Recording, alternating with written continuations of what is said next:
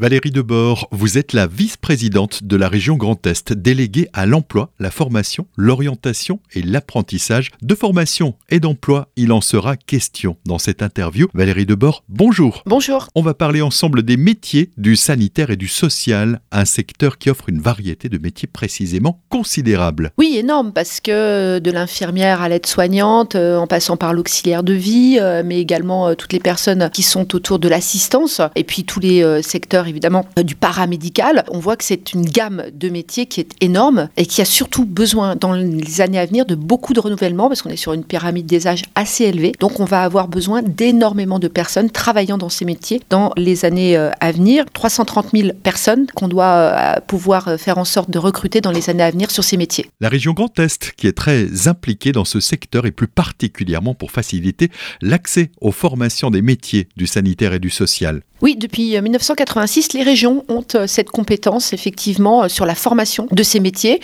Une compétence euh, qui se décline avec un budget extrêmement conséquent, 115 millions d'euros chaque année, destiné à cela, pour à la fois financer toute la partie pédagogique des formations, pour les étudiants boursiers financer les bourses, et puis les investissements. Il y a plus de 130 lieux de formation sur l'ensemble de la région, des lieux qui sont principalement sur les territoires ruraux, hein, pas du tout dans les grands centres urbains, il y en a, mais ils sont aussi très localisés sur les territoires ruraux, et des lieux où vous faites notamment les formations d'infirmiers et d'aides-soignants. Un guide des aides disponible. Oui, nous avons souhaité mettre en place un guide qui permet euh, à la fois de s'orienter, parce que ça peut paraître des fois un peu un maquis, ces euh, métiers du sanitaire, du médico-social, pour savoir où je veux m'orienter, aussi en fonction de votre statut. Si vous êtes un jeune qui euh, sort du système scolaire, ou si vous êtes une personne qui souhaite reprendre un emploi à avoir élevé vos enfants, ou si vous êtes un, un demandeur d'emploi qui souhaite s'orienter vers ces métiers-là, si vous souhaitez aussi les exercer par la voie de l'alternance, bien tout ça, ce sont des statuts différents, des accompagnements différents, des modalités aussi euh, de diplôme. Donc nous avons mis en place ce statut que vous pouvez retrouver sur le site de la région. Et des bourses qu'on peut solliciter. Tout à fait. En fonction euh, des critères boursiers, vous pouvez euh, solliciter euh, une bourse dans les métiers du sanitaire et du médico-social. On en attribue un peu plus de 6 000 par an. Professionnaliser ces métiers et faciliter l'accès aux formations, c'est tout l'enjeu de la région Grand Est. Et pour faire face aux besoins en main-d'œuvre qui ne cessent de croître, Valérie Debord,